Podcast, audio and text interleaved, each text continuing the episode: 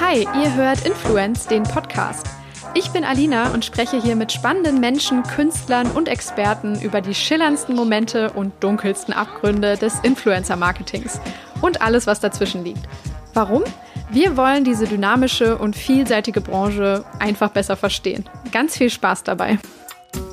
Hi, schön, dass ihr wieder da seid. Heute im Influence Podcast Marina Sayatz und Stefan Ratgeber. Du veränderst deine Organisation über Social Selling. Hätte ich niemals gedacht vorher, aber es passiert. Würde ich äh, zu 100 Prozent unterschreiben, dass man tatsächlich diesen Kulturshift äh, sehr stark spürt. In vielerlei Hinsicht ist dieser Podcast heute für mich Neuland. Ich bin vieles, aber definitiv keine Expertin für Sales und Vertrieb. Und dieses Thema wird heute einen großen Teil des Gesprächs einnehmen, denn ich freue mich mit Marina und Stefan gleich zwei Experten am Start zu haben, die mit mir darüber sprechen, wie das Thema Personal Branding, also die Sichtbarkeit und Positionierung von Mitarbeitern, von Gründern und so weiter, zum unternehmerischen Erfolg beitragen können. Das Stichwort ist hier heute Social Selling. Mit Stefan haben wir jemanden am Start, der das Prinzip des Social Sellings, was er uns gleich auch nochmal näher erklärt, in seinem Unternehmen ausgerollt hat, nämlich bei Hays. Das ist ein globaler Personaldienstleister. Hier ist er Head of Digital Consulting and Sales und hat ein Team aus 2000 Sales-Mitarbeitern systematisch geschult und dieses ganze Modell dann später auch als White-Label-Lösung zum Produkt seines Unternehmens gemacht sozusagen. Unterstützt wurde wurde er dabei von Marina, die als selbstständige Beraterin die Kraft von Einzelnen und von Netzwerken für Unternehmen sichtbar und auch nutzbar macht. Ein super spannendes Feld, beziehungsweise zwei super spannende Felder für mich. Vor allem, wenn es dann später auch darum geht, wie die Glaubwürdigkeit von Personen mit dem Marketing und der Unternehmenswerbung verbunden werden kann. Was ja letztlich genau das ist, worüber wir hier bei Influence von morgens bis abends sprechen. Also Ausflug in ein neues Thema mit Social Selling und ein altes Thema oder zumindest bekanntes Thema hier im Podcast Personal Branding. Ich wünsche euch ganz, ganz viel Spaß beim Gespräch mit Marina und Stefan. Hi Marina, hi Stefan. Ich freue mich sehr, dass es geklappt hat. Herzlich willkommen im Influence Podcast. Hallo Alina, vielen Dank für die Einladung. Ähm, ja, hi. da merkt man es schon. Wir haben ähm, ein, eine ganz besondere Situation und ich bin unglaublich gespannt, wie es heute funktioniert. Wir haben einerseits zwei Gäste via Zoom zugeschaltet. Das ist auf jeden Fall eine Premiere für diesen Podcast. Und wir haben auch zwei ähm, ja, recht komplexe und umfassende wichtige Themenfelder. Wir haben einerseits das Thema Personal Branding und dann auch einen Bereich, ähm, von dem ich persönlich noch nicht so viel Ahnung habe, Social Selling. Und das ähm, in einem wundervollen, ich sag mal, Zusammenspiel werden wir heute näher ergründen. Und ich glaube, dass wir das gut hinkriegen werden, weil äh, ihr zwei ja einfach Top-Experten seid. Marina, du hast äh, gerade ein Buch rausgebracht, ähm, was ich super schön finde für Springer Gabler zum Thema Personal Branding Corporate Influencer. Ähm, und du hast auch deinen eigenen Podcast gestartet. Mensch, das ist äh, ja ein Weg, den, der mir natürlich sehr nah ist und ähm, wo ich sage, herzlichen Glückwunsch zu diesem Achievement schon mal. Richtig toll. Magst du mal selbst kurz sagen, wie es äh, dazu kam, was du im Buch behandelst und wofür jetzt auch der Podcast gedacht ist? Mhm. Ähm, ja, zum Podcast hast du mich tatsächlich auch ein bisschen angestiftet, liebe Alina, weil ich deinen Podcast irgendwann entdeckt habe und mir dachte, boah, das sind coole Gäste, ähm, tolle Themen und irgendwann dachte ich, ich habe auch irgendwie Lust, das zu machen und habe einfach mal gestartet und einfach mal experimentiert. Habe jetzt erst fünf Folgen veröffentlicht, ähm, aber werde da jetzt auch dranbleiben. Wie heißt dein äh, Format? Willst du es kurz sagen, damit interessierte Hörer direkt googeln können? Gerne. Ähm, Podcast und Buch tragen äh, den gleichen Namen und zwar Digital Personal Branding über den Mut, sichtbar zu sein. Sehr schön. Ähm, ja, ähm, und beide mit dem gleichen Namen und behandeln deswegen auch ziemlich ähnliche Themen. Ähm, in Digital Personal Branding, das Buch ist so ein bisschen zweigeteilt. Ähm, aber der Grundsatz oder die Idee dahinter ist eigentlich die gleiche. Wir haben heute einfach eine super vernetzte Welt und wir brauchen Kooperation. Wir brauchen andere Menschen, um erfolgreich zu sein. Und andere Menschen brauchen natürlich auch uns und unseren Wertbeitrag, um voranzukommen. Und die Frage ist immer, wie finden denn diese Menschen eigentlich zusammen? Weil die meisten Menschen können uns unsere Kompetenz überhaupt nicht von der Nasenspitze ablesen. Es sei denn, man arbeitet direkt zusammen, also irgendwie ähm, mit Kunden oder Vorgesetzten. Die können das ganz gut einschätzen. Aber so der Rest der Welt, der auch von unserem Mehrwert profitieren würde, der weiß das eben nicht. Und die wissen auch ganz oft gar nicht, dass es uns gibt. Also die Frage ist, wie greife ich äh, meinen Mehrwert, wie verpacke ich den und wie transportiere ich den an die richtigen Personen, damit diese Kooperationen entstehen.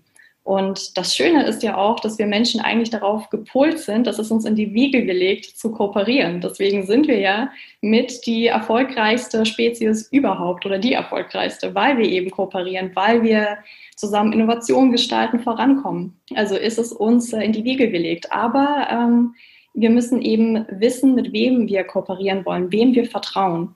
Und ähm, damit das überhaupt entsteht, dafür ist Personal Branding ganz, ganz entscheidend. Und äh, deswegen sage ich auch, es ist nicht wichtig, was du machst. Es ist ähm, Personal Branding ist für jeden ein Thema.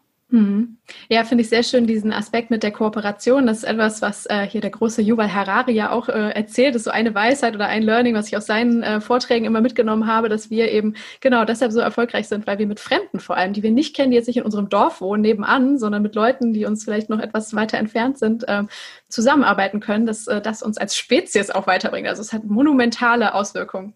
Ähm, hast du denn äh, beruflich auch wirklich dich mit dem Feld jetzt schon die letzten äh, fünf, zehn Jahre beschäftigt? Ähm, oder wie kommst du überhaupt zu dem Thema und äh, ja, zu dem, der Möglichkeit, darüber auch ein Buch zu schreiben? 15 Jahre nicht. Vor 15 Jahren war ich in der Schule. Damals mit 15, ja. Damals mit 15, da habe ich mir noch keine Gedanken tatsächlich darüber gemacht. Ich beschäftige mich damit ähm, so richtig seit fünf Jahren, seit ich selbstständig bin. Und ich habe selber die Erfahrung gemacht, wie hilfreich es ist, ähm, eben eine Personal Brand aufzubauen, um eben die eigene Selbstständigkeit voranzutreiben.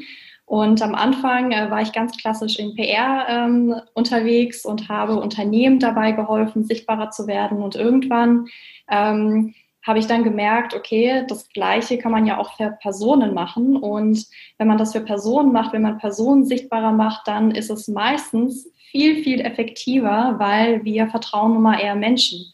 Und bei Menschen ist eine Persönlichkeit dahinter. Wir können sie greifen. Und deswegen ähm, boomt ja auch momentan so dieser riesige Trend mit Corporate Influencern und wird überall rauf und runter gespielt, weil das nun mal ähm, ja, ein entscheidender Faktor davon ist. Ja, Wundervoll. Und damit kommen wir dann auch zu dir, Stefan, weil du betrachtest das alles ja etwas mehr aus der Unternehmensperspektive. Äh, du bist ähm, Head of Digital Consulting and Sales bei Hayes. Magst du vielleicht mal so ein bisschen sagen, wie du diesem, diesem Thema in den letzten Jahren dich vielleicht äh, geöffnet hast, wie du darauf gestoßen bist und ähm, wie du jetzt auch teilweise ja sogar mit Marina zusammenarbeitest, um das alles äh, für euch, euer Unternehmen sozusagen zum Erfolg zu führen? Ja, es macht schon total Sinn, dass wir gemeinsam hier im Podcast sind, ne? weil auch schon eine Weile zusammenarbeiten. Ja. Ich komme aus dem Marketing und habe da natürlich immer auch Kontakt zu Social, Social Media. Da hat man dann seinen Facebook-Unternehmensaccount oder sein Xing-Unternehmensaccount und das Employer Branding-Profil. Und so hatte ich immer eine native Nähe zu dem Thema. Ähm, richtig explodiert ist es Anfang 2019. Wir haben die Digitaleinheit gerade neu gebaut äh, bei Hayes um die Transformation, die wir ja auch von vorne führen wollen, ähm, wirklich, wirklich zu, zu pushen. Und dann habe ich mir die Corporate Social Kanäle angeguckt und die Netzwerkeffekte und habe damals dann ähm, zu Marina gesagt, irgendwie, da steckt noch mehr für uns drin in diesem Social. Wir haben 2000 Vertriebskollegen. So und mit dem Wissen, dass wir 2000 äh, out outgoing, coole Vertriebsmitarbeiter haben, äh, Berater haben, äh, die alles Rüstzeug mitbringen, um Social erfolgreich nutzen zu können, habe ich dann Marina gebeten, geh doch mal äh, zwei Wochen nachdenken, nimm ein weißes Blatt Papier, überleg dir, was wir damit machen können. Und dann kam sie zwei Wochen später zurück und sagte, Stefan, wir machen Social Selling. Mhm. Und ich so, Marina, mega cool, Social Selling. Den Begriff ist ja Wahnsinn. Ja, das, das werden wir über die ganze Welt verkaufen. Ich hatte damals noch nicht begriffen, dass Social Selling ein durchaus feststehender Begriff war, schon seit ein paar Monaten ähm, oder Jahren. Habe das dann irgendwann später mal gegoogelt und dann festgestellt, oh, den gibt es ja. Ich habe auf jeden Fall Marina lange Zeit gefeiert für die, als Erfinderin äh, dieses Begriffes, auch intern, hat uns in den ersten Wochen geholfen. Und äh, von da an haben wir ein dezidiertes digitales Veränderungsprogramm aufgesetzt und das durch die ganze Organisation ähm, gezogen, gepusht, gezogen ähm, und damit tatsächlich die Welt von Hayes verändert. Kannst du vielleicht noch so ein bisschen einordnen, was eure Zielsetzung dabei war? Also was ähm, hast du dir davon versprochen oder was hast du quasi darin gesehen, wo du gesagt hast, boah, das kann uns an einen Punkt bringen, der für uns Fortschritt zum Beispiel bedeutet oder eine Zielerreichung, die uns auf anderem Wege nicht möglich ist? Ja, wir haben relativ schnell verstanden, dass LinkedIn und Xing und die sozialen Netzwerke, das Verkaufen über soziale Netzwerke, eine, eine, eine wirkliche Granate sein können. Ja? Eine Organisation, die ähm, sehr viel von Telefon abhängt, Telefonvertrieb, persönlichen Vertrieb über Termine vor Ort ähm, und das umzusetzen auf die digitalen Kanäle äh, mit dem Narrativ, dass Social Selling die mächtigste Innovation im B2B-Vertrieb ist seit der Erfindung des Telefons. Und mit, mit diesem inneren Gedanken heraus äh, haben wir dann die ersten Cases probiert, die ersten Successe, die ersten Erfolge eingefahren ähm, und dann unser ganzes Programm, ähm, über das wir vielleicht noch sprechen in, in den nächsten Minuten, ähm, los, losgeschickt auf die Reise. Aber das hat uns immer innerlich getrieben. Also das ist eine Innovation, die ist brutal mächtig, die ist vergleichbar mit dem Telefon, sie geschieht digital und wir können sie perfekt auf die DNA der eigenen Organisation anwenden. Mhm. Ähm, ich persönlich bin nicht ganz so tief im Thema Vertrieb drin. Kannst du vielleicht einmal dann beschreiben, wie ihr es eben vorher gemacht habt, dann eben via Telefon, wie so ein ganz normaler Vertriebsprozess vorher bei Haze zum Beispiel aussah? Also ähm, wer hat wen angerufen und um was ging es dann? Welches Produkt sozusagen sollte verkauft werden? Ja, genau. Es geht darum, dass wir Talent verkaufen, mhm. Skills verkaufen, ähm, Workbench verkaufen, dass wir Zugang zu guten Leuten verkaufen als Makler, ähm, als Agent. Und das funktioniert oft telefonisch. Wir haben unsere Leute auf der anderen Seite.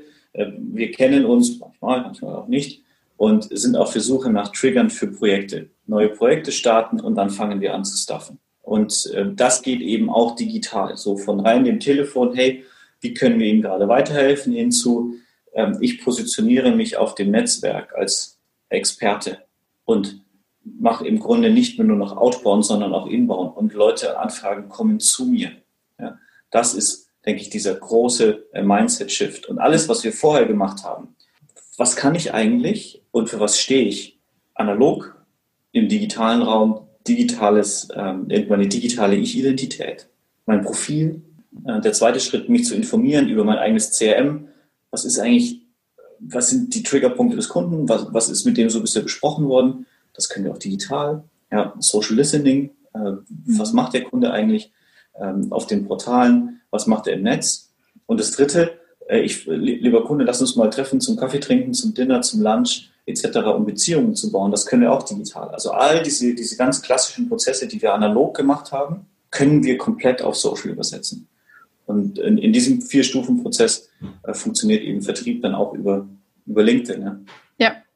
Ja. Marina, und du hast dich bestimmt in deinem Buch ja eh dann auch mit der Frage befasst, so wenn ich dann dieses Social Me einmal gebaut habe, und da hatte ich eben auch im Podcast schon viele Gäste, die das einmal so ein bisschen hergeleitet haben, erklärt haben, wie, wie findet man denn seine Personal Brand? Ähm, dann ist doch eigentlich das Spannendste wirklich, äh, wie gehe ich dann raus mit meinem Social Media und wie interagieren dann andere mit mir? Also diese menschlichen Beziehungen, die dann eben für Unternehmen ja, wie wir jetzt bei Hayes gesehen haben, auch tatsächlich quasi monetär umgesetzt werden können. Ähm, hast du dich damit auch in dem Buch befasst oder ähm, was war da so deine Erkenntnis, wie, wie viel Kraft in diesen menschlichen Beziehungen tatsächlich liegt? Ja, sehr viel Kraft. Ähm, ich sehe immer wieder bei Menschen, die dieses ähm, digitale Netzwerken, digitales Beziehungsmanagement leben, ähm, dass sie ja, einfach äh, ein breiteres Netzwerk haben, dass sie dadurch viel schneller auf spannende Ideen stoßen, dass sie viel schneller auch gewinnbringende Kooperationen schließen. Ähm, und mittlerweile, was auch passiert ist, dass viele digitale, äh, viele Kontakte zuerst digital geknüpft werden. Also ich weiß es an mir selber, ich telefoniere im Schnitt so mit zwei Menschen ähm, aus meinem LinkedIn-Netzwerk.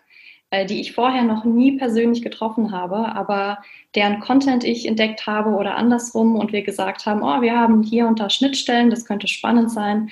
Lass uns doch mal verabreden zu einem digitalen Lunch oder zu einem digitalen Kaffee. Dann telefoniert man und dann entstehen daraus vielleicht sogar Geschäftsbeziehungen. Ähm, also es ist ähm, etwas, was sehr, sehr zentral ist mittlerweile. Und wir haben ja gerade über die letzten Monate gemerkt, dass die Menschen, die das Ganze schon vorher gelebt haben, dass die nicht so, ich sag mal, ja, vielleicht auch sozial eingebrochen sind und dann äh, gesagt haben, oh, okay, meine äh, Beziehungen schlafen ein, ich äh, fühle mich zum Teil auch ein bisschen alleine, weil ich die Menschen nicht mehr zum Kaffee trinken ähm, treffen kann. Die Vertriebler haben gesagt, oh, ich sehe meine Menschen nicht mehr, meine Kunden nicht mehr, was mache ich denn jetzt? Also das ganze Thema ähm, digitales Netzwerken hat da natürlich auch nochmal sehr stark an, ähm, ja, an Auftrieb gewonnen. Und viele Menschen haben dann ähm, gesehen, dass sie da nachrüsten müssen. Ja, und wenn du es jetzt ähm, auf das Unternehmen beziehst, du hast am Anfang schon gesagt, dass für dich Personal Branding etwas ist äh, oder dieses Thema Sichtbarkeit, was jedem weiterhilft. Also natürlich erstmal wahrscheinlich äh, für private Projekte, aber vor allem auch im Beruf auf jeder Ebene. Würdest du es tatsächlich so von, äh, von unten, vom kleinen Hilfsarbeiter bis hoch zur Chefetage als etwas ansehen, was, was jeder brauchen kann? Und wo liegen dann die Chancen oder auch Vorteile für die, für die Mitarbeiter, die jetzt du vor allem identifizierst? Mhm. Ich sage ganz entschieden, ja, jeder. Es gibt viele, die dagegen argumentieren würden und sagen, ja, es gibt Menschen, die äh, machen halt ihren Job, die freuen sich äh, da, wo sie sind, die wollen jetzt vielleicht auch nicht unbedingt einen anderen Job finden. Wozu brauchen die denn Personal Branding? Ähm, Im Endeffekt ist es doch so, dass jeder gesehen werden möchte. Jeder möchte Wertschätzung erfahren. Und wie viele Studien gibt es, wo auf der Top-3-Liste, wenn gefragt wird, ja, was fehlt dir im Unternehmen, was fehlt dir von deinem Vorgesetzten, immer wieder Wertschätzung als Manko angebracht wird. Ähm, und diese Wertschätzung kann man sich aber zum Teil auch selber schaffen, indem man eben rausgeht in die Welt, indem man in digitalen Netzwerken beispielsweise sichtbar wird, dort Content teilt, der einen interessiert, der auch für andere einen Mehrwert bringt und dann ähm, erlebt, wie schön es ist, wenn da mal was zurückkommt, wenn Menschen sagen, hey, dein Gedanke hat mich weitergebracht äh, oder wie du es ja auch ganz oft erfährst, Alina, wenn dir jemand schreibt und sagt, hey, mega Podcast, das war so cool, vielen Dank, ich habe das und das gelernt. Ähm, und das tut ja jedem Menschen gut. Das ist ja ein, ja fast schon, fast schon ein Grundbedürfnis, dieses gesehen zu werden. Äh, und das erreicht man eben auch durch äh, Personal Branding. Und deswegen sage ich, ähm, allein schon deswegen lohnt es sich für jeden. Und äh, wenn man jetzt nochmal an verschiedene andere Positionen im Unternehmen denkt, ähm, wenn wir einen CEO nehmen, klar, Gesicht des Unternehmens. Es gibt natürlich viele Gesichter im Unternehmen, aber man ja, macht die Kultur ganz oft auch so ein bisschen am CEO aus, schaut sich die Person an und fragt, okay, äh, wie verhält sich diese Person, was gibt sie von sich preis. Das ähm, gibt mir schon mal eine Aussage darüber, wie das Unternehmen aufgestellt ist. Also schaut man da ganz oft hin. Und wir haben ja gerade diesen Boom gesehen, auch in den letzten Monaten, dass auf einmal sehr viele Social CEOs aus dem Boden ähm, quasi gesprungen sind auf LinkedIn und äh, dort eben kommuniziert haben, weil ja. sie gemerkt haben, hey, das ähm, gibt nochmal eine andere Verbindung ähm, und äh, sowohl Mitarbeiter als auch potenzielle Mitarbeiter und verschiedenste andere Stakeholder nehmen das Unternehmen dadurch auch nochmal anders wahr. Es wird ein bisschen greifbarer. Ja. Ähm, hast du da so ein paar Favorites, denen du gerne folgst, wo du sagst, boah, die machen es echt gut? Also ich sehe ähm, einen Tim Höttges und eine Tina Müller zum Beispiel äh, immer mal wieder äh, als äh, schönes Beispiel, aber vielleicht hast du da noch ein paar andere, wo du schon mal empfehlen kannst, hey, wenn man sehen will, wie, es richtig gemacht wird, als sowohl vielleicht Social CEO, vielleicht auch eine andere Position. Kannst du ähm, wen ich momentan sehr gerne beobachte und sehr genau beobachte, ist die Verena Pauster. Ja. Hat ja gerade auch ein Buch veröffentlicht genau. äh, und äh, hat vor allem das Thema digitale Bildung. Und ähm, ich finde das bei ihr so schön, weil sie hat einen ganz klaren Fokus. Das ist wichtig im Personal Branding, dass du dich nicht auf verschiedenste Themen stürzt, äh, sondern sagst, so, darauf fokussiere ich mich. Das ist, äh, sind meine zwei bis maximal drei Themen, die ich immer wieder bespiele. Ähm, und sie hat eben digitale Bildung. Und ähm, jetzt kam auch neulich ein FAZ-Artikel mit ihr raus, ähm, wo sie gesagt hat, äh, noch vor fünf Jahren oder ach, vor zwei oder drei Jahren gab es ganz viele Menschen, die gesagt haben, ey Verena, äh, warum fokussierst du dich denn bitte auf digitale Bildung? Das ist doch äh, vergeudete Liebesmühe in Deutschland. Wofür machst du das denn? Mm, und sie hat gesagt, nein, äh, das Thema liegt mir wirklich am Herzen, das ist mir wichtig, ich werde weiter dafür kämpfen, sichtbar sein und ähm, jetzt war eben so das, das Momentum, will ich mal sagen. Äh, in den letzten Monaten hat das so viel an Relevanz gewonnen und auf einmal war sie, sag ich mal, die Speerspitze, die Jeanne d'Arc, äh, die das Ganze irgendwie angeführt hat, äh, diesen ganzen Kampf der digitalen Bildung.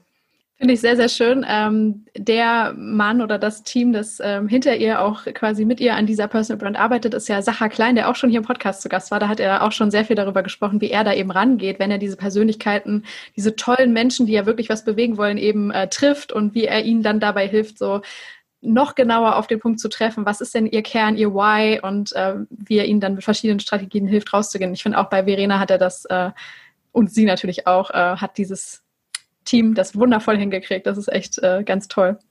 Ähm, cool. Finde ich übrigens einen ganz bemerkenswerten Punkt, ähm, den ich hier wichtig finde, wenn ich ganz, ganz kurz das ergänze. Sehr gerne. Ähm, sowohl bei Verena, heute Morgen habe ich mal kurz in den Podcast von Frank Thelen reingehört, als auch mhm. bei ihm, der gesagt hat, ähm, ich bin durch Höhle der Löwen auf einmal bekannt geworden und habe mich aber eher amateurhaft verhalten. Dann habe ich mir eine Presseagentur geholt und die haben mich unterstützt bei Verena genauso, bei den ganzen Social CEOs, bei vielen der bekannten Leute da draußen, ähm, gibt es professionelle Teams hinten dran ja. mit ihnen, die das gemeinsam entwickeln, die diese Personal Brand zusammen gestalten. Also auch, ich möchte auch, also was mein Punkt aber ist, dieses Trennen von Person und Lichtgestalt. Mhm. Das sind sicherlich ganz tolle Menschen, alle miteinander, vielleicht ein Tickchen intelligenter, vielleicht aber auch nicht, vielleicht ein Tickchen schöner, vielleicht aber auch nicht, vielleicht ein Tickchen besser ausgebildet, vielleicht aber auch nicht, als jeder andere da draußen, der jetzt auch zuhören äh, in diesem Podcast. Ähm, nur sie haben verstanden, wo ist ihr Thema und ähm, haben sich dann den Support geholt, auch außenrum, um diese Brand zu gestalten und ganz bewusst ähm, nach außen zu senden, für was sie eigentlich stehen und stehen wollen. Und das finde ich eigentlich das macht mir auch Mut, ja, ja. Dass, dass, dass wir das auch mit vielen anderen Themen machen können. Auf jeden Fall, ja, finde ich einen sehr guten Punkt. Genau, Stefan. Und bei, ähm, bei Haze habt ihr es ja im Endeffekt so gemacht, dass ihr aus den äh, normalen Mitarbeitern sozusagen Corporate Influencer gemacht habt und sie ja auch wirklich äh, in einem Programm ähm, in einer gewissen Weise wahrscheinlich trainiert habt oder geschult habt, ähm, sie zu einer Community geformt habt. Magst du es mal so ein bisschen beschreiben, wo da eure ähm, erstmal ja, vielleicht Ansätze lagen und dann noch die Herausforderungen auf dem Weg? Wie ist dieses ganze Projekt gelaufen ähm, in so einer allgemeinen Kurzfassung für diesen Podcast? Wenn du mich so fragst, sprudel ich jetzt drei Stunden. Ja, ja eben genau. Also einmal schön kompakt. so fünf ähm, bis zehn Minuten Monolog ist okay, aber irgendwann müssen wir dann cutten. Ich versuche das in drei. Ja. Ähm, unser erster Ansatzpunkt war, wir bilden sie nicht zu Corporate Influencern aus. Ja. Weil das ist Shishi im Vertrieb. Wir bilden sie zu Social Sellern aus. Ganz wichtig mhm. in der Begrifflichkeit. Und aus dem Programm, wo 2000 Vertriebler ausgebildet wurden zu Social Sellern, sind dann über die Pipeline bisher 50, das werden sicherlich noch ein paar mehr, Corporate Influencer rausgepoppt, die für sich erkannt haben, dieses digitale Verkaufen funktioniert, ich kann das. Nachrichten schicken, gutes Profil haben, zuhören, dann das Medium wechseln auf Telefon zum Beispiel, um hinterherzugehen. Ähm, passt, super. Aber von den 2000 haben halt auch 50 und noch ein paar mehr erkannt, und machen das jetzt auch schon sehr, sehr gut, dass ich doch noch mehr machen kann mit diesen Netzwerken und haben sich dann aus einer intrinsischen Motivation heraus ganz Step by Step by Step by Step zu einem Corporate Influence entwickelt, die jetzt Reichweiten von 100.000 Menschen äh, pro, pro äh, Monat haben. Für, für, ganz normale Leute. Ne? Ja. So.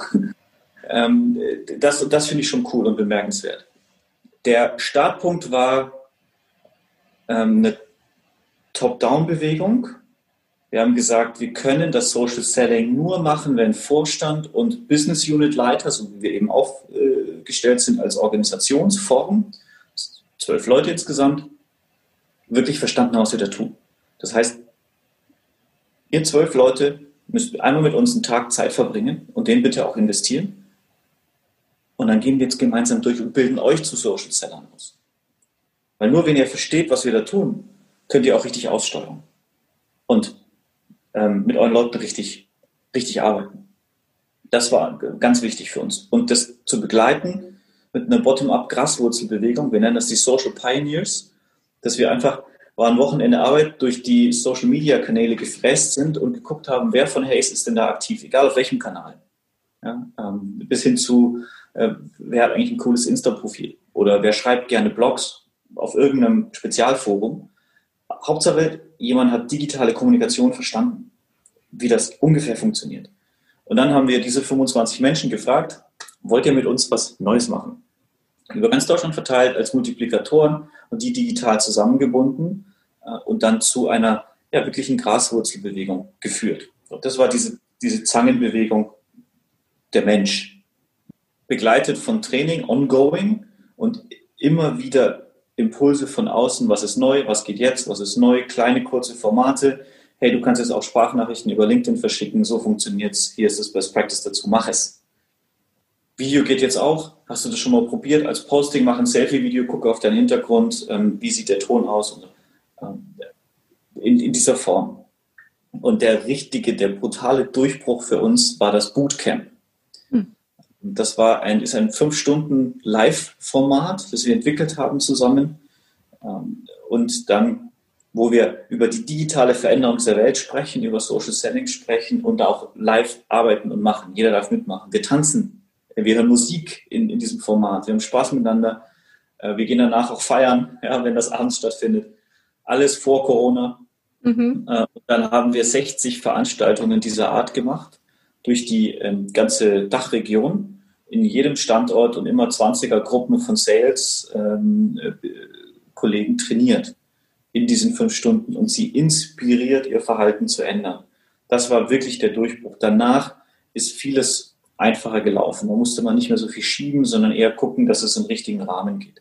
Mit Corona haben wir das Ganze dann in ein digitales Format übergesetzt und wir hatten einen Zufallsfaktor, und das ist der letzte Punkt für meine lange Antwort.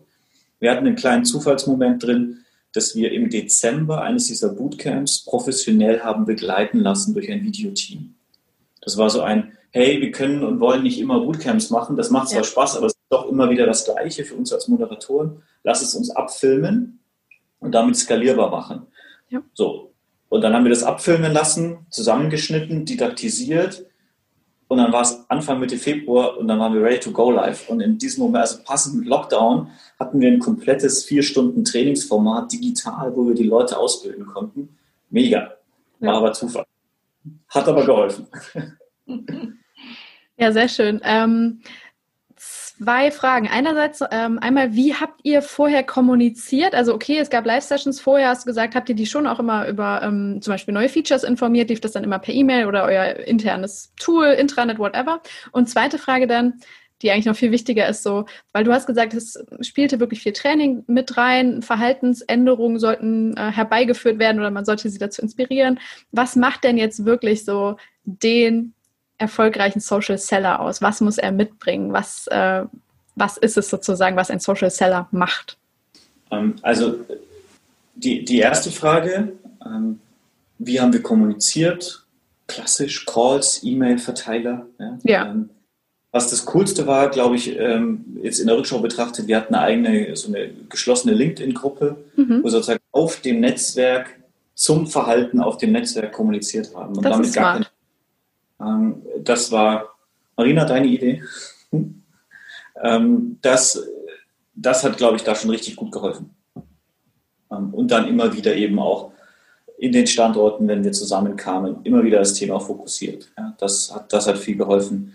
Äh, viel One-on-One-Sessions auch. Ja, gerade so dieses, wenn wir dann, dann, wenn Social Selling mit Personal Branding verschwimmt und man erstmal, jetzt antworte ich dann schon auf die zweite Frage, erstmal überhaupt wissen muss, über was will ich sprechen? Also ich als, was macht einen erfolgreichen Social Seller aus? Ja, kenn dein Ziel. Meine frühere Chefin hat immer gesagt, wenn du eine Ackerfurche in den Acker ziehen willst und du willst, dass die gerade wird, dann hilft es total, wenn du da hinten einen Baum hast und du ziehst die Furche auf den Baum zu. Macht irgendwie Sinn. Also setz dir ein Ziel, kenn dein Ziel. Das musst du als Social Seller tun. Äh, du solltest auch wissen, an wen du verkaufst. Wer ist denn deine Zielgruppe? Jetzt und die Aspiration der Zielgruppe, was ist sie in der Zukunft? Und dann, was kannst du eigentlich? Also was sind so die Themen, wo du, wo man dich nachts um 2.30 Uhr wecken kann und, und du kannst einen guten Pitch liefern? Weil nur das wird dir auch digital abgenommen.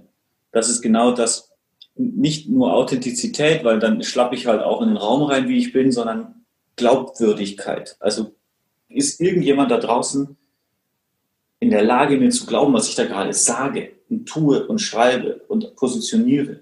Und nur dann ist es gut, das zu seinem Marina, du sprichst da von, den, von deiner Superpower. Ähm, und in diesen drei Kreisen, also Ziel, Zielgruppe und was kann ich eigentlich, ähm, das zu kondensieren, komme ich in der Mitte raus bei so einem guten, schönen Mix mit, okay, und das tue ich jetzt im, im Bereich Social Selling. Sehr schön. Ähm, Marina, hast du an diesem Projekt, also wir haben eben schon gehört am Anfang, ja, du hast diesen Begriff sozusagen eingeführt bei Hayes. Hast du dann auch den ganzen Prozess begleitet oder wie kann ich mir das vorstellen? Ähm, ja, wir haben ihn zusammen begleitet. Mhm. Ähm, also sowohl von der Konzeption äh, bis zur operativen Exzellenz. Ähm, deswegen arbeite ich auch so gerne mit Stefan zusammen, weil Stefan hat meistens so die geilsten Visionen und weiß irgendwie schon ein Jahr vorher, wie das Ding irgendwie aussehen soll. Also er weiß auf dem Acker, wo der Baum steht. Und da muss man da im Grunde nur durch die Furche hinziehen. Ähm, genau, also haben das von Anfang an äh, geplant. Und es war natürlich auch nicht immer so im Nachhinein, ähm, hört sich das immer so schön an und so geradlinig. Ähm, das war am Anfang natürlich sehr viel ausprobieren. Am Anfang hattest du natürlich auch so Resistenzen, sage ich mal, weil ähm, viele Menschen, die halt so den klassischen Vertrieb über Telefon gemacht haben, und das hat auch gut geklappt, ne, ähm, haben dann gesagt, äh, okay, warum kommt ihr jetzt mir mit was Neuem, mit Social Selling, was ist das denn für neumodisches, wozu brauche ich das? Ähm, also es war schon auch viel Überzeugungsarbeit am Anfang. Ja, das glaube ich. Was waren, gab es so Worst-Case-Momente, wo ihr dachtet, oh Gott? Oder waren es mehr so einfach diese kleinen Diskussionen, Hakeligkeiten, die es halt immer gibt, wenn was Neues eingeführt wird? Boah, weiß ich nicht. Äh, Stefan, haben wir was richtig kaputt gemacht? Ja, also die zwei Sachen, an die ich gerade denke, kann ich jetzt nicht öffentlich sagen. Okay, gut. Ähm, ja, wir haben auch ein paar Sachen kaputt gemacht. Ich glaube, ähm, wir haben zum Beispiel, wir haben eine KPI bei uns in unser CRM integriert und an, an, an Verhalten in Social drangehängt und haben die falsch, technologisch falsch implementiert und dann falsche Sachen gemessen und daran dann Leute ausgesteuert über ein paar Wochen. Das war so ein bisschen doof. Ähm, was das ähm, das ist, was wir vielleicht am meisten, aber ich kann gar nicht sagen, dass wir das falsch gemacht haben. Das ist das Thema Resistance und das haben wir heute noch. Gestern Morgen hatte ich einen langen Call, wo es da gab es auch wieder Widerstand ohne Ende ähm, von einigen Leuten, nicht von allen, aber von einigen. Und das, das werden wir auch immer weiter haben in, in Veränderungen. Das sind, wir sind auch keine homogene Truppe, wo jeder die Hacken zusammenschlägt und sagt, so, ich, wenn mir das jemand sagt, ich soll das glauben, dann glaube ich das. Sind wir nicht. Wir, sind, wir diskutieren, wir haben starke Charaktere und jeder findet für sich auch so seinen eigenen Weg. Mhm. Ich will auch in solchen Organisationen arbeiten, muss ich ganz ehrlich sein. Damit umgehen zu lernen, dass es jeden Tag in jedem Social Selling Meeting, das wir haben, wieder Resistenz gibt. Das war für mich der größte Lerneffekt eigentlich. Und dann auch da seine Emotionen zu steuern. Ja. Zu sagen, wann schreie ich jetzt jemanden an? Ja. Ähm, wann kann ich damit nicht gut umgehen? Wann kann ich damit gut umgehen? Und es dann einfach zu akzeptieren und auch zu sagen, okay, so ist es jetzt, das ist deine Meinung, das ist okay, du bist okay, ich bin okay. Ähm, du wirst danach nicht das Thema machen, ich fokussiere mich auf die, die es machen wollen. Ähm, wie habt ihr denn den Erfolg insgesamt gemessen? Ihr macht das ja anscheinend dann auch ongoing. Ihr seid jetzt schon zu einem etwas also fortgeschrittenen Zeitpunkt. Das heißt, ihr könnt schon mal eine Einschätzung abgeben, werdet das natürlich eh weiterentwickeln. Aber was sind so eure KPIs und wie messt ihr den Erfolg dieser Umstellung oder des Projekts Social Selling? Ähm, Rina, äh, darf ich darauf antworten? Ja, gerne. Ja, okay. und, und, du ergänzt dann mit äh, deiner, deiner externen Perspektive drauf. Mhm. Das Allercoolste, Alina, wir entwickeln das Programm nicht nur weiter, wir verkaufen es jetzt auch am Markt. Als mhm. Haze. Super. ähm, das heißt, du kannst mich anrufen und wir können das. Ähm, woran messen wir Erfolg? Ein paar harte Faktoren und es gibt ein paar weiche Faktoren. Harte ja. Faktoren, Euro, also wie viel Umsatz, Neuumsatz, Neuabschlüsse kommen dabei raus. Pipeline befüllen, also qualitative Vertriebsaktivitäten über digitale Kanäle. Das kannst du messen, das messen wir und dann challengen wir auch unsere Leute dagegen. Hier gibt es auch konkrete Zielstellungen, mhm. wo ich dann einfach eine klassische KPI auch ähm, erreichen möchte. Und dann haben wir, und das ist ganz schön, das ist sozusagen der, der, der Secret, the secret sauce of it, ähm, haben wir Rankings. Ja, also interne Rankings, wo wir den Vorstand gegeneinander, die Client Manager, die Managing Directors, äh, einzelne Teams gegeneinander in Rankings laufen lassen und das dann so hintereinander schreiben. Und wer im Vertrieb arbeitet, möchte im Ranking immer oben stehen. Ne? Das ja. ist so. Und das machen wir uns zunutze. Da sind sehr harte Zahlen hinten dran. Mhm. Und dann gibt es so ein paar weiche Faktoren. Das sind Success Stories, die wir jede Woche gerade produzieren und dann auch ausformulieren in einem vorgefertigten Template in die ganze Organisation kommunizieren. Also Anekdoten schaffen, Narrative schaffen, ähm, die, die Erfolg ausstrahlen, wo Leute reingezogen werden. Und das, das, der zweite weiche Faktor ist für mich so ein, ähm, das greifbare Mindset. Und du kannst das, wenn du in der Organisation bist, kannst du das irgendwann spüren. Da verändert sich was. Wenn die Organisation bereiter wird, sich mit der digitalen Zukunft auseinanderzusetzen, Menschen wirklich ernsthaft den Kopf aufmachen und ihre Glaubenssätze anpassen hinzu Social Media ist für Daddeln und bunte Bilder zu das ist Business und das ist echt relevant. Und dieser Change, wenn der, den kannst du irgendwann spüren. Und das ist für mich eigentlich der größte Erfolgsfaktor. Es ist halt ein weicher, aber es ist der größte Erfolgsfaktor. Das heißt, du veränderst deine Organisation über Social Selling. Hätte ich niemals gedacht vorher, aber es passiert würde ich äh, zu 100 Prozent unterschreiben, dass man tatsächlich diesen Kulturshift äh, sehr stark spürt. Und äh, das ist natürlich für mich persönlich auch eigentlich das Schönste ähm, an der Arbeit, dass man jetzt äh, eben äh, bei Menschen sehen kann, dass dieser Mindshift stattgefunden hat, dass da ein Nachrichten erreichen oder in Calls immer wieder gestresst wird, hey, das ist echt gut, was ihr da etabliert habt. Das ist ähm, ja eigentlich der schönste Lohn für die Arbeit. Was nicht heißt, dass ich jetzt umsonst arbeite, Stefan. Ähm, ich habe gerade Verbindungsprobleme. Weiß ja, ich, ich nicht. Alles gut. ähm, Marina, ich glaube, wenn wir ähm, generell über Social Selling und Personal Branding sprechen, dann ist es unweigerlich verknüpft mit LinkedIn als der Plattform sozusagen, auf der das meistens im Business-Kontext im Moment stattfindet und die auch einfach durch ihr Ökosystem, durch ihre Infrastruktur das alles total befähigt, auch durch äh, ja, ihren alten Charakter, den sie früher hatte, so als Jobplattform bis jetzt halt hin zu diesem Business Social Network sozusagen. Würdest du das auch so sehen oder sagen, hey, es gibt auch noch andere Player, die wir ähm, vielleicht im Blick behalten sollten, die ähm, vielleicht noch nicht ganz so eine hohe Relevanz haben, aber in Zukunft vielleicht eine wichtige Rolle spielen? Mhm. Also ganz klar, ähm, B2B ist LinkedIn schon so die most sexy Plattform out there momentan. Die haben halt den Fokus gelegt auf ihr Newsfeed, also den Fokus auf wirklich Thought Leadership, wenn man das so sagen will. Ähm, natürlich spielt Xing nach wie vor auch eine Relevanz.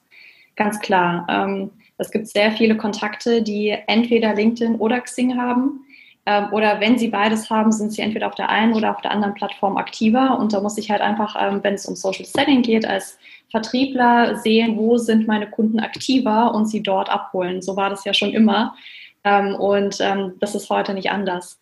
Also im B2B Social Selling nach wie vor, klar, LinkedIn und Xing sehr, sehr wichtig. Ähm, es gibt aber auch ähm, natürlich Bereiche, wo Instagram äh, auch als Social Selling Kanal genutzt werden kann. Definitiv. Ähm, und sicherlich auch äh, demnächst mal dann TikTok und so weiter.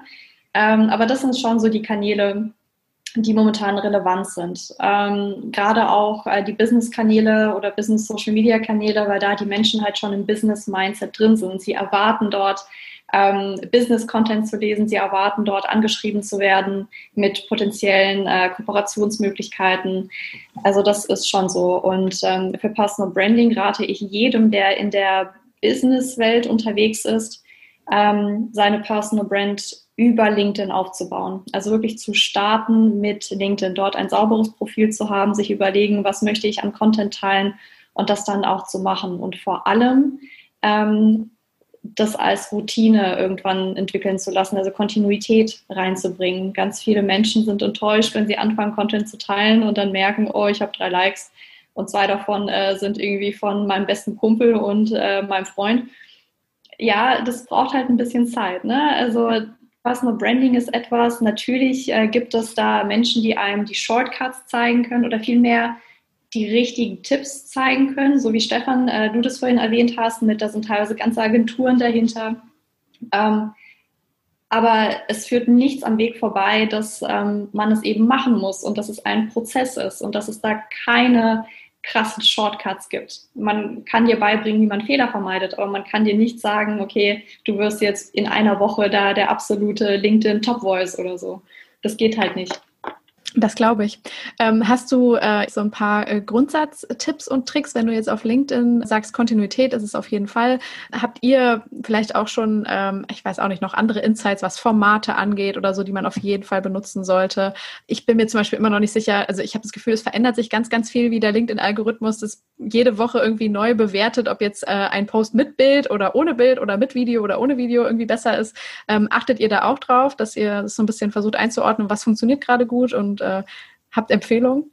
Also ich schaue mir natürlich schon sehr genau den Algorithmus an.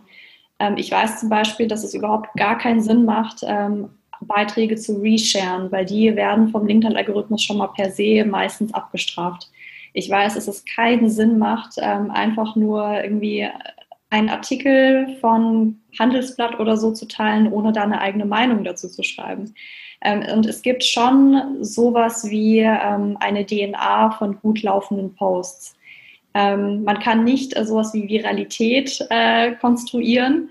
Äh, das geht nicht, aber man kann schon sagen, okay, das ist ein Post, der ist set up for success und es gibt andere, wo du von Anfang an siehst, nee, das wird einfach nichts. Und ähm, was ich da vor allem immer rate, ist ähm, Nummer eins, erzeuge Aufmerksamkeit mit deinem Post. Also schau, dass du da einen Titel hast, der vielleicht sogar ein bisschen äh, in Richtung Bildzeitung geht. Ähm, also muss nicht unter der Gürtellinie sein, aber irgendwas, was Aufmerksamkeit zieht. Vielleicht auch mal sich trauen, eine etwas steilere These in den Raum zu werfen, die man dann im Text unten drunter begründet oder eine spannende Frage zu stellen. Ähm, und ein gutes Bild. Das wird auch ganz, ganz oft unterschätzt. Ich sehe ganz oft irgendwelche verschwommenen Bilder oder irgendwelche total banalen Stockfotos, die die meisten Menschen ausblenden.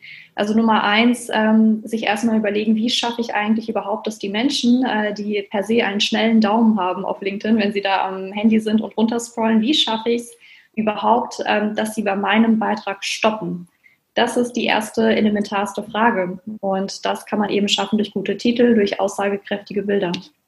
Ich merke mittlerweile, das ist zumindest in meiner LinkedIn-Bubble so, dass es einen großen Backlash gegen Kaltakquise in den Privatnachrichten gibt. Also da ist es sehr oft schon passiert, dass auch prominente Persönlichkeiten ähm, dann die, die Nachrichten, äh, die wahrscheinlich ein, äh, ein Social Seller ihnen dann gesendet hat, ähm, veröffentlicht haben äh, und gesagt haben, also Entschuldigung, aber äh, solche Angebote brauche ich nicht. Ne? Ähm, wie geht ihr damit um? Also ist es etwas, wo ihr auch sagt, boah ja, ich glaube, äh, je mehr Unternehmen jetzt anfangen, das so zu betreiben, desto mehr ähm, Fehler werden vielleicht, vielleicht auch gemacht macht, äh, desto weniger wird Wert gelegt auf eine behutsame Ansprache oder eine individuelle Ansprache, wie auch immer.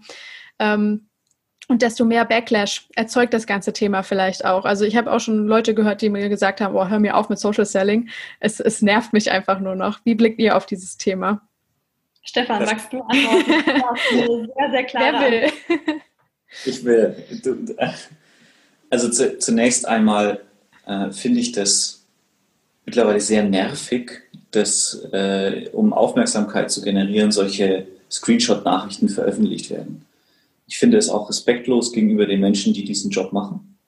Ähm, und ich würde mir wünschen, dass das weniger passiert. Ich habe tatsächlich, ich sehe diese auch im Netzwerk, gucke mir dann die Profile dahinter an und ich habe tatsächlich ähm, da wenig Cooles bisher entdeckt. Und ich halt, also ich, für mich nervt das einfach. Ich finde das auch nicht in Ordnung.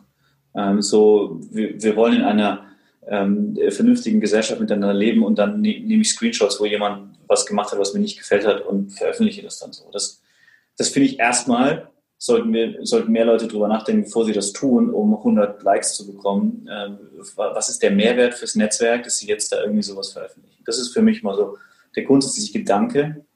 Also ich habe mir schon überlegt, ob ich anfange, Posts zu veröffentlichen ähm, von Leuten, die Nachrichten von Vertrieblern veröffentlichen und machen und mich dann darüber aufzuregen. Ja, vielleicht hilft uns das in diesem Filter. Das ist so meine ganz persönliche Meinung dazu. Natürlich, gerade jetzt auch durch die ähm, Covid-19-Pandemie erleben wir ja einen Rise auf LinkedIn und Xing und digitalem Vertrieb. Viele Organisationen, auch Menschen dahinter sind halb verzweifelt, um ihre Pipelines zu füllen und machen dann auch Fehler. Ja, oder schicken auch mal Copy-Paste-Nachrichten, weil sie die Vorgabe haben oder weil sie nicht genau verstanden haben, äh, was jetzt den anderen da interessiert, weil sie auch nicht digital in den Kopf reingucken können. Also ähm, ich bin fest davon überzeugt, dass die Qualität an Nachrichten weiter steigen wird, weil wir auch sehen, das Klassische kriegen wir ja auch Stefan, ich habe 50 Nachrichten verschickt, krieg keine Antwort. Sag ich, ja, hast halt scheiß Nachrichten verschickt, kriegst auch keine. Ähm, also die Qualität wird, wird weiter steigen, je professioneller wir das Ganze betreiben.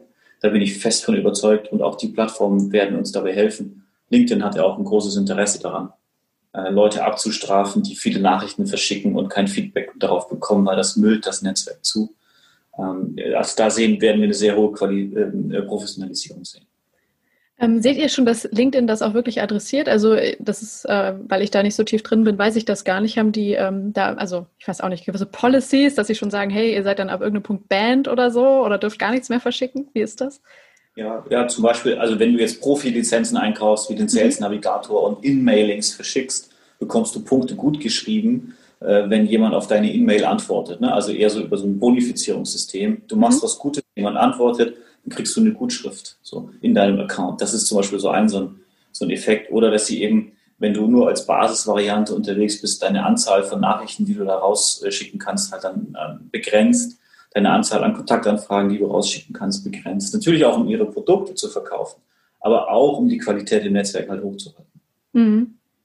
Ja, ich glaube, ähm, also ich bin auch bei dir. Ich mag diese Call-out-Culture nicht so gerne, ne, dass äh, dann einfach Inhalte veröffentlicht werden, ähm, wo du ja weißt, warum der Mensch dir das geschickt hat. Ne? Also es ist ja nicht aus bösem Willen, sondern da steht ja auch was dahinter sozusagen. Ich glaube, dass das häufig wahrscheinlich benutzt wird als so eine Art hineinwirken in die Community, hey Leute, können wir bitte damit aufhören? So, ich will diese Werbung hier nicht sehen, ne? Wo, womit ich halt glaube, dass sie insgesamt halt ähm, wahrscheinlich diese, ähm, diese Art der, der Werbung ablehnen, weil sie halt in ihren In-Mails nur qualitativ hochwertige inhaltliche Konversationen führen wollen oder so. Aber ich meine, ne, auch da geht es ja häufig ums Geschäft und äh, ich glaube, dass äh, genau, dass man jetzt irgendwie das Business aus LinkedIn raushält, ist ja auch Schwachsinn. Ne? Da muss man wahrscheinlich einen guten Mittelweg finden. Aber ja, wenn es irgendwann ja, qualitativ. Auch eine Filterbubble. Ne, ja. Ne, für, für Leute, die, die, die sich dann um sich selbst drehen, äh, wie es ja teilweise in der New Work-Szene auch war.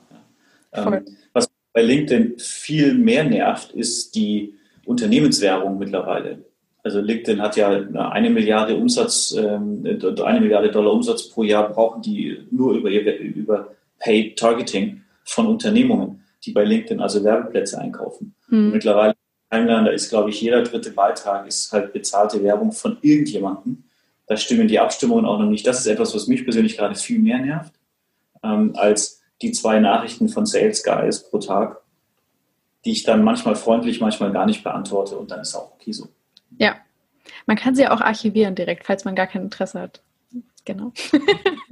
Klein, kleine Hex. Genau. genau. Wundervoll. Ähm, ja, wie, äh, wie blickt ihr denn so in die Zukunft? Ihr habt jetzt schon gesagt, das ist so eine der großen Revolutionen im B2B-Bereich. Ähm, was ist denn dann jetzt so, sage ich mal, das Große, was wir als, als nächstes erwarten können? Also ich könnte mir halt wirklich vorstellen, es fangen immer mehr Leute an, das zu begreifen. Wahrscheinlich wird es auch überschlagen auf andere Plattformen, dass du dann irgendwann, also ich meine zum Beispiel auf YouTube sehen wir das ja schon mit den Pre-Rolls, wo auch Leute versuchen, dich in ihr Programm in irgendeiner Weise zu ziehen. Das ist ja auch, teilweise ist jetzt schon eher B2C, aber da ist halt ein Business, das mit dir als Coach vielleicht sprechen will oder so. Ähm, was glaubt ihr, was... Äh, was es vielleicht im nächsten Jahr oder in den nächsten fünf Jahren jetzt noch bereithält, dieses Thema, woran wir jetzt gerade vielleicht noch nicht denken. Vielleicht auch vor allem äh, du, Stefan, du hast ja den, den Baum im Blick. Worauf bereitest du dich vor? Ich gucke tatsächlich gerade auf den Baum draußen aus dem Fenster. Das ist perfekt. Also ich glaube, der nächste große Schritt, und wir haben jetzt bei dem Verantwortlichen der Online-Marketing-Rockstars gesehen, der dafür eine Werbung geschaltet hat, ist die Verbindung von, gerade eben habe ich mich darüber aufgeregt, ne, von Unternehmenswerbung mit der Glaubwürdigkeit von Personen. Also das, ähm, wir nehmen jetzt mal meine Glaubwürdigkeit in meinem bescheidenen Netzwerk. Ähm, Hayes sagt, okay, Stefan, mit deiner Glaubwürdigkeit erreichst du im digitalen Netzwerk irgendwie 10.000 Leute mit deinem Posting. Wir nehmen dein Posting und deine Glaubwürdigkeit, packen 500 Euro ähm, Sponsored äh, Money drauf und zeigen es nicht 10.000 Leuten an, sondern 100.000 Leuten und erwischen damit alle, die im Digitalumfeld Entscheider sind in der Dachregion. Ich glaube, diese, also dieses ähm, Zusammenfahren aus ähm, Brand und, und Digitalmarketing mit Social Selling, das wird der nächste ähm, große Step sein. Mhm. Und wenn ich da ergänzend natürlich auch der ähm, weitere Siegeszug von äh, B2B-Influencern. Äh, viele nennen sich nicht so, sondern nennen sich dann eher Thought Leader oder nennen sich Experte oder nennen sich gar nichts.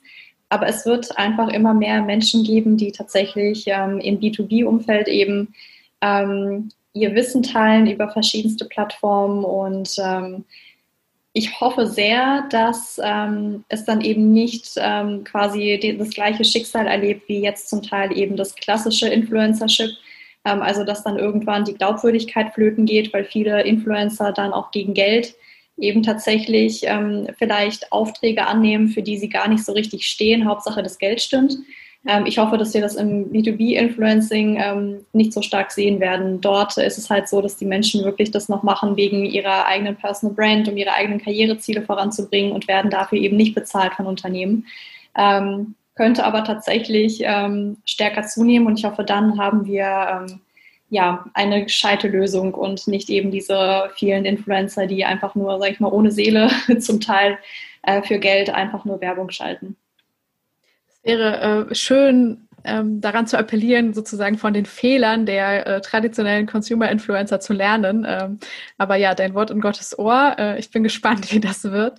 Ähm, glaube aber, dass hier noch mehr Incentive dafür da ist tatsächlich, wenn es tatsächlich um berufliche Ziele, um unternehmerische Ziele geht, dass da weniger äh, sozusagen auf das äh, Geld für ähm, ein Werbe, äh, eine Werbekooperation oder so geschaut wird, sondern mehr auf den Mehrwert für das eigene Unternehmen oder die Brand. Ja, Wunderbar. Jetzt zum Abschluss wird jeder Gast gefragt, wer denn die persönlichen Influencer sind. Marina, vielleicht machen wir mal direkt äh, mit dir weiter. Gibt es Persönlichkeiten, die du nicht persönlich kennst, also nicht deine Freunde, deine Mutter, Eltern, wie auch immer, die dich als, äh, als Influencer in irgendeiner Form inspirieren, weiterbringen, dein Denken vielleicht manchmal verändern oder auch zu Handlungen anregen? Puh, da gibt es sehr, sehr viele tatsächlich. Ähm, Im Social Media Bereich, aber gut, da erzähle ich wahrscheinlich jetzt auch deinen Hörern nichts Neues. Das ist Gary Vaynerchuk. Mhm. Einfach weil er so auf den Punkt ähm, ja, Sachen kommunizieren kann. Also ich verwende auch ganz oft von ihm äh, bestimmte Videos in meinen Trainings. Ähm, den finde ich natürlich sensationell. Ähm, als Autor, ähm, gerade zum Thema Netzwerken, Keith Ferrazzi, mhm. Ähm, Never Eat Alone. Ähm, das habe ich vor sechs, sieben Jahren in die Hände gelegt bekommen von einem Freund, der gemeint hat, Marina, hier steht alles drin zum Thema Netzwerken.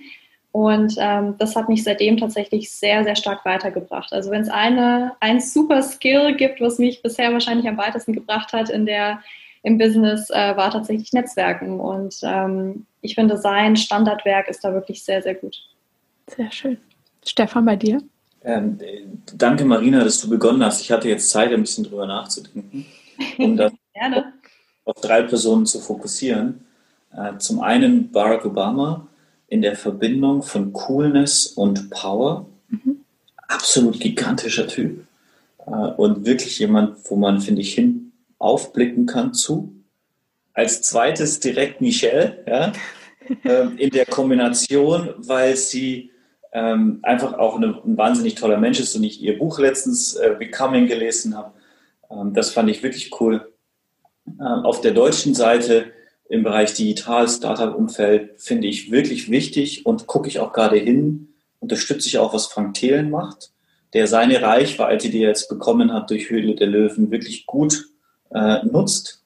Äh, und wenn ich ähm, auf Leadership schaue, schon immer, seitdem ich per Zufall in die meine erste Führungsrolle gestolpert bin, ist Simon Sinek mit äh, Start with Why und all dem, was danach gefolgt ist dass ich musste nur Simon Sinek eingeben in YouTube und irgendwas von ihm angucken und danach habe ich gute Laune und bin inspiriert weiterzumachen, auch wenn es gerade ein Scheißtag ist. Ähm, und das, das ist auch, ja, das finde ich bemerkenswert. Definitiv, das ist eine ganz besondere Kraft. Wunderschön, besser kann es nicht sein als Schlusswort. Ich danke euch sehr, sehr für eure Zeit und die vielen Insights. Schön, dass ihr dabei wart. Vielen Dank dir, Alina. Hat sehr viel Spaß gemacht. So, das war der Podcast. Ich hoffe, es hat euch gefallen. Gerade zum Thema Personal Branding gab es ja hier in dieser Reihe schon viele großartige Episoden. Ich würde euch im Anschluss, falls ihr tiefer in das Thema einsteigen wollt, auf jeden Fall den Podcast mit Sacha Klein empfehlen.